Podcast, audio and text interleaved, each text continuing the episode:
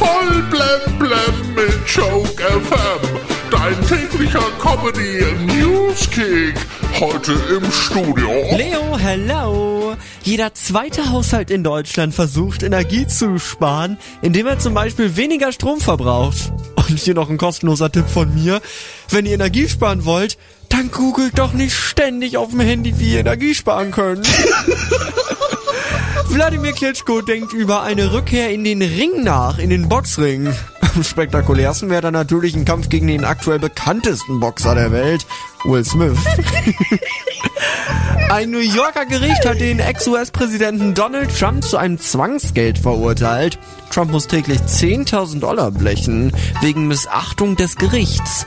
Er verweigere nämlich die Übergabe von Finanzunterlagen an die Justiz. Tja, Trump wollte die Finanzunterlagen nur herausgeben, wenn ihm das Gericht versichert, dass sie anschließend verloren gehen. Britney Spears hat jetzt eine Social Media Pause angekündigt. Ja, eine gute Sache, so eine Social Media Pause. Wäre vielleicht auch ganz gut für Gerhard Schröder.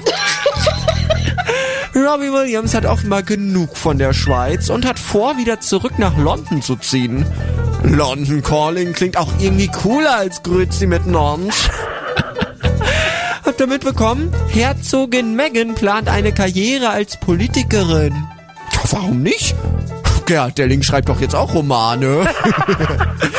Zum 70. Thronjubiläum der Queen gibt's ein Kochbuch mit 70 Gerichten. Oh, 70 Gerichte für 70 Jahre auf dem Thron? Das könnte man auch falsch verstehen. Also, dass man nach diesen Gerichten nicht mehr von der Toilette runterkommt, versteht sich. Und in Berlin ist ein Pilotprojekt gestartet, bei dem man Roboter weitgehend selbstständig Pizza zu den Kunden nach Hause bringt.